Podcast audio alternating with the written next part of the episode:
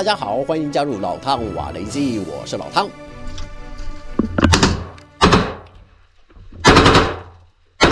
朝着民宅室内开枪，乌克兰国土防卫队混编陆战三十五旅的官兵小心翼翼往村庄里面移动，零星的枪声让人再度绷紧神经，直觉告诉他们村里还有残存的俄军。趁着枪声停止，手持火箭筒的士兵马上冲出后院，朝俄军阵地送上一枚火箭弹，压制对手的反击。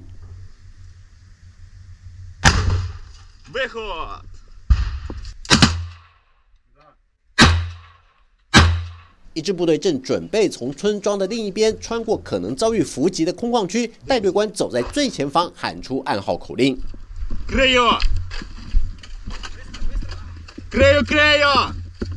部队每跨出一步，都是谨慎再谨慎，注意再注意。这当然是扫荡战场时的标准动作，但是也有人注意到了，乌克兰官兵有种手脚施展不开的拘束感，似乎俄军一直没有离开这座战场，甚至随时有可能会突然出现在眼前。这也不禁令人好奇，究竟乌克兰的反攻行动遭遇了什么不为人知的内幕？西方媒体特别跟着乌克兰混编旅来到几个星期前才光复的内斯库奇内，这也是近期一座重回乌克兰。领土的比较大的城镇，乌克兰官兵对媒体表示，在攻击前，他们透过情报搜集和无人机的空拍侦察画面估算，当时俄罗斯的守军不到一个排，因此部队指挥官决定派出一个连的兵力要来收复失土。但是令人意想不到的是，就在两军开战后，乌克兰才惊觉上当了，原来俄军在这座城镇。部署了一个营的兵力，最让乌军纳闷的是，为什么情报会严重失准到这种程度？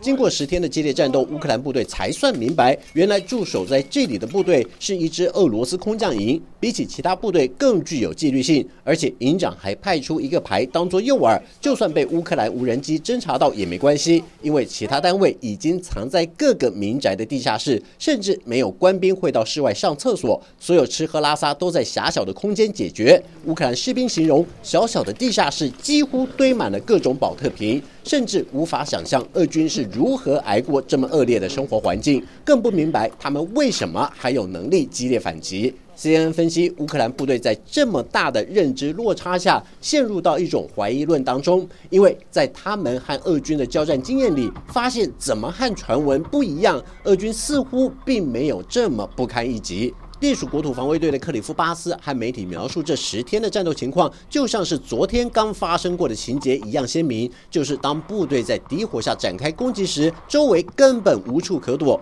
最困难的是，官兵还要搏命夺下对方的据点，才有机会在密集的敌火中幸运的存活下来。部署在河流东岸的俄军炮兵可以依托地理环境，清楚看见乌军的行动方向，以毫不留情的集火射击，一口气吞掉好几个作战单位。在他的部队里，就有五六个战友再也回不来了。但是，足以告慰阵亡弟兄的事实是，乌克兰混编旅已经收回了斯塔罗马约尔斯克。就在他们打退一支负责掩护大部队撤离的俄军之后，激烈的交战暂时告一个段落。不过，在扎波罗热东南方、奥里西夫连接托克马克之间的战线上，乌克兰部队就遭遇了一场不小的挫折。俄罗斯的两支守军第八十陆战旅和第四十二摩步旅七十一团，就凭借着三道防御工事，再配合陆航 Ka 五二攻击直升机以及航空航天军的苏二五攻击机。击溃乌克兰三支坦克加强营，据称至少有一百名乌军阵亡，二十二辆坦克以及十辆步战车和装甲运兵车被击毁。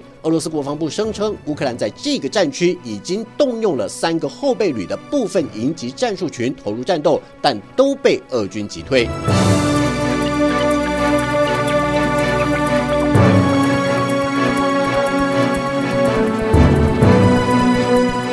俄军的空有火力确实为乌克兰部队的推进带来很大的阻力，在缺乏防空部队的掩护下，乌克兰的坦克及装甲部队也难以施展西方装备的特色。这些武器在开阔战场上只剩下挨打的份，也是反攻行动中的一大短板。即便乌克兰获得了西方较为先进的主战坦克和装甲运兵车，在欠缺协同作战的经验下，友军部队也只能各自为政，试图以最小的战损来换取最大的战果，只是成效并不显著。美国军方智库战争研究所高级研究员巴洛斯就对此感到忧心。他认为，在俄军拥有空中优势的情况下，乌克兰想要发动大规模的机械化突防是极其困难的一件事。就算乌克兰防空战力异常薄弱，但能否尝试以其他方式对俄军的空中战力实施干扰，削弱敌军对地的打击能力，才有机会降低装备和有生战力的折损？这也是乌克兰军方亟待研究并且找出可行方法的重要课题。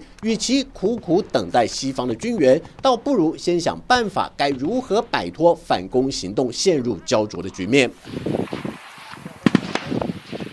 乌克兰国家边防局长德伊涅科秘密来到前线，探视慰问代号“钢铁边境”的第十五边防队官兵。要求部队长强化和其他单位的沟通合作，让所有战备任务执行的更为顺畅。德伊涅克话说的含蓄，却也点出乌克兰部队缺乏有效的横向联系。军事分析师加迪也证实，他和乌克兰部队交谈后发现，各单位协调不足，导致战术执行矮板，而且缺乏对俄军防御工事的系统性破坏，让乌军试图推进时变得更为脆弱。这位军事专家建议，乌克兰必须尽快统合各部队。适应当前战术的脚步，让反攻行动更有连续性，才能发挥西方装备的作用，并且在反攻行动中产生决定性的效果。好了，就到这里，我们下次见。